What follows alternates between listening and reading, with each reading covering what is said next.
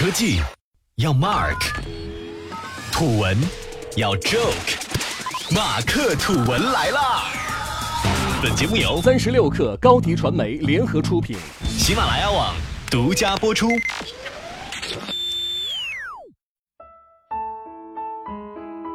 听众朋友们，大家好，欢迎收听这一期的马克吐文。最新一季的《奇葩说》终于上线了。讲真，如果要给中国的综艺节目做个排名，那《奇葩说》可能是许多人心中的 Top One。这档号称需要在九零后陪伴下观看的节目，在二零一四年十一月二十九号上线当日，点击量就破了百万。这还只是个开头。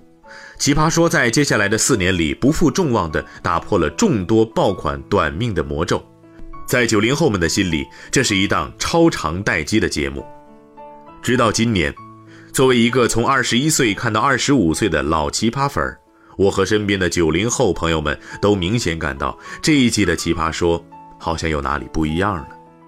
不是说它的赛制，毕竟形式上的改变年年都有，而是有一些味道不像从前了。直观一点，人变了。一些熟悉的老面孔，比如姜思达和范甜甜不见了，取而代之的是以 drama 范儿取胜的说唱辩手。咱们再往深看一点儿选题的 feel 也不一样了。不管是讲要不要在婚前让伴侣在房本上加名字，还是讨论该选择高薪不喜欢的工作，还是低薪却喜欢的工作，新一季的选题们都更接地气儿，也更年轻化。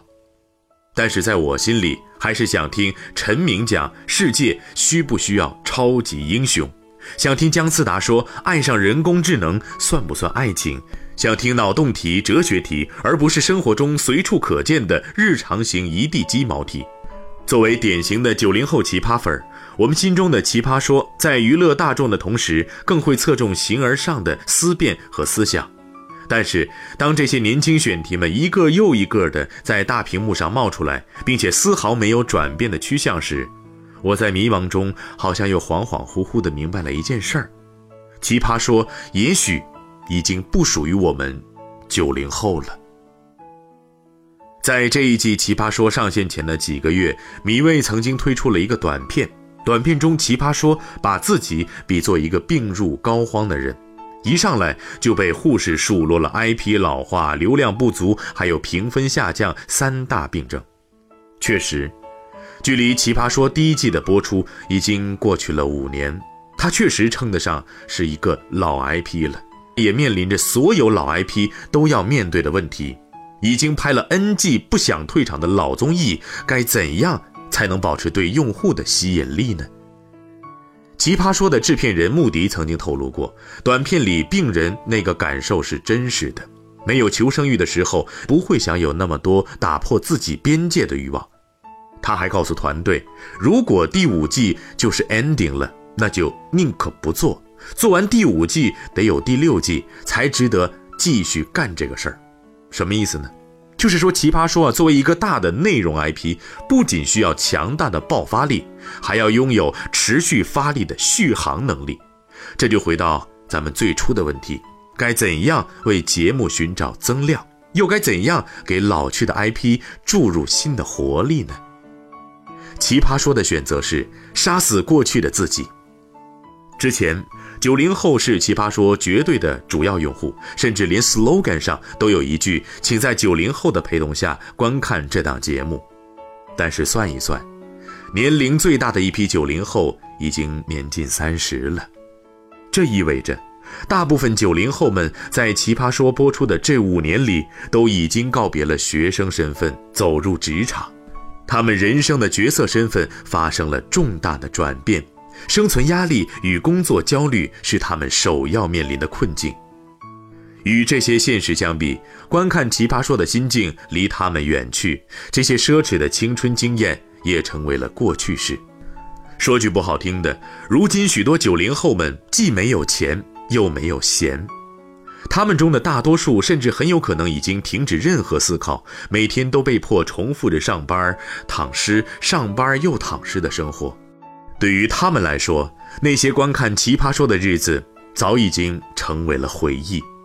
就算是和我一样的铁粉，在看节目时也难免陷入高大上的辩题想起来太累，鸡毛蒜皮的琐事入不了眼的尴尬境地。用户的瓶颈，行业的竞争，逼迫奇葩说产生了强烈的求生欲。既然九零后市场不景气，没关系，还有零零后。今年最大的一批零零后已经上大学了，这意味着广阔的零零后市场已经有了初长成的样子。或许大多数的产品逻辑都是类似的，他们只有像 QQ 一样，让一代又一代的人释放青春，成为一个内容的中转站，才能获得重生。于是，这道摆在奇葩说面前的求生欲命题，就转化成了该怎么做才能撬动零零后。他选择把主动权交给用户。奇葩说五在策划的时候进行了大量用户调研。以前选手要通过导演组才能录节目，这次是节目组直接去海选现场，海选过了直接到北京见面会，见面会通过就可以进节目。至于通过与否，是现场观众决定的。在辩题选取上，也只有能引起大众共鸣的辩题才能进入辩题库。当然。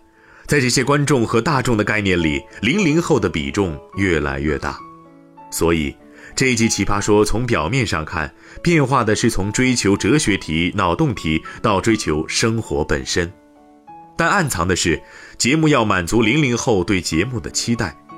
其实，对于大多数消费型内容来说，爆发力和持久力之间的矛盾是一直存在的。只是面对这个永恒的难题，奇葩说没有选择退场，也没有选择硬刚。他对已经增量到顶的九零后用户甩下一句：“我不跟你玩了”，就转身去了下个战场，追逐零零后们的心。其实马东他们看得很清楚，爆款内容成为常青树的关键是想明白你想赢得哪些用户，想要多大面积的影响。高明的内容操刀者一定是以动态进化的眼光看问题，他们能看到时间长河中变化的趋势和不变的价值。至于那些和我一样的九零后，很不幸，我们对于奇葩说来说只是过去，不是未来。当我们还在犹豫要不要按下网页右上角叉号时，奇葩说早就已经先对我们 say no 了。好了，这期节目就是这样。马克吐文，咱们下期见。